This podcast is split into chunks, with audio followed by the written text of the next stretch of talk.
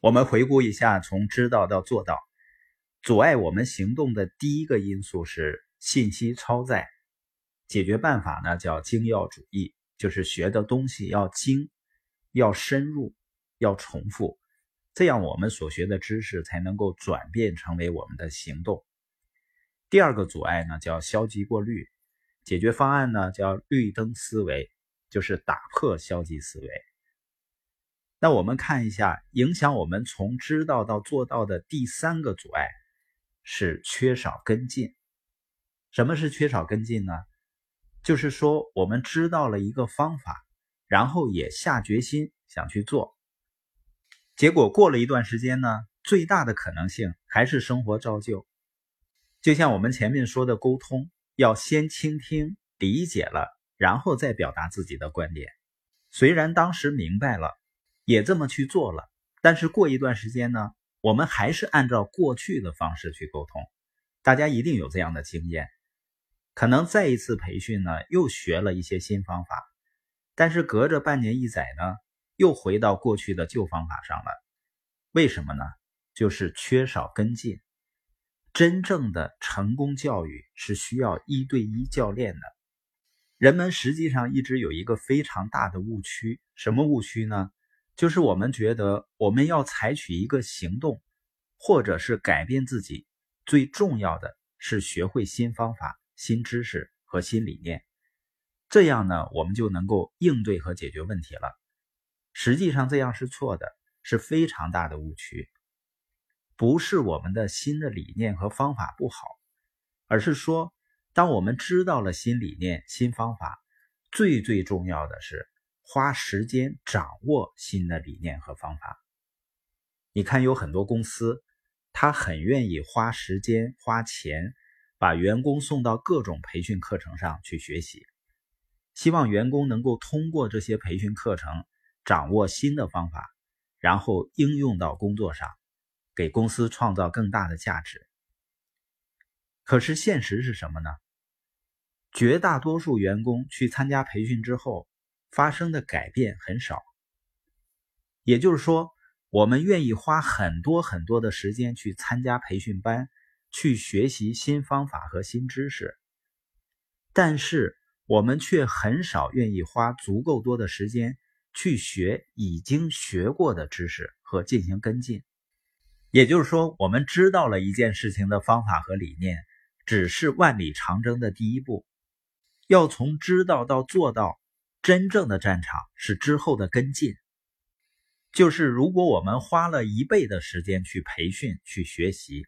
跟进的时候要花十倍的时间和精力，可是我们想一想，哪个公司哪个人会在学习或者培训完之后，仍然投入十倍的时间来继续跟踪这个事儿呢？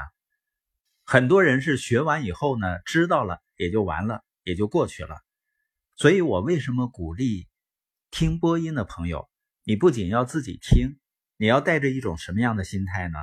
你要讲给别人的一种心态去听。就是带着老师的心态去学习，这个老师的心态就是你不仅仅是在学这些东西，而且你要把它讲给别人，尤其是你想着要在群里分享，而且要分享的很好，那么在学习的时候呢，你就更愿意重复的去学习和理解。而在现实生活中，很多人的期望是什么呢？他学一个新课程，参加一个培训班，做各种互动体验。他认为下课的第二天，我的生活就改变了。那改变得了吗？改变不了。当我们回到了日常生活和工作环境中，又陷入了过去的习惯中。虽然我们知道了一个新方法，知道了一个新理念，可是我们仍然在生活中、在工作中用不上。所以，即使我们为了避免信息超载，然后精要的选择一些重要的知识去学。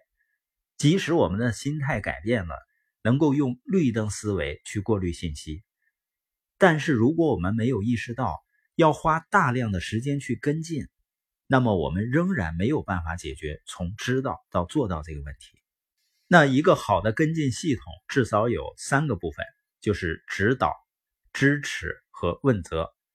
就是在实践的过程中，我们要推动一个新的方案、新的方法，你要给出足够的指导，告诉人们应该怎么做，然后在做的过程中不断的给出支持，不断的去反馈和帮助。最后的所谓的问责呢，就是做得好要激励表扬，做不好呢要反馈改进。这个反馈实际上是挺重要的。就像我们看篮球赛，如果其他什么都不变，就是把积分牌呢不公开的亮出来，那整个现场的激烈紧张气氛就会减少很多。所以我们在团队中要推动一件事情，要花一倍的时间。让大家知道这件事儿，那让团队真正的应用，就还得花十倍的时间。所以这里呢，重复是最重要的。有的领导者说啊，我已经都说了，大家已经都知道了，为什么还不去执行呢？实际上就是重复的不够。这也是我们在生活中的一个误区，就是我们总觉得知道事情很重要。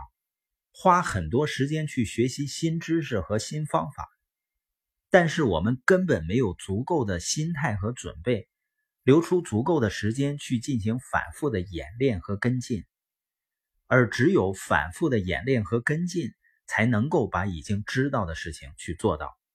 最后，我们再总结一下影响我们行动的三个方面：第一个，信息超载；第二个，消极过滤；第三个，缺少跟进。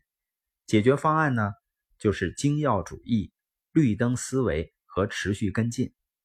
现在我们再回头看，开始的时候我们说知行合一的关键是重复，是不是就好理解了？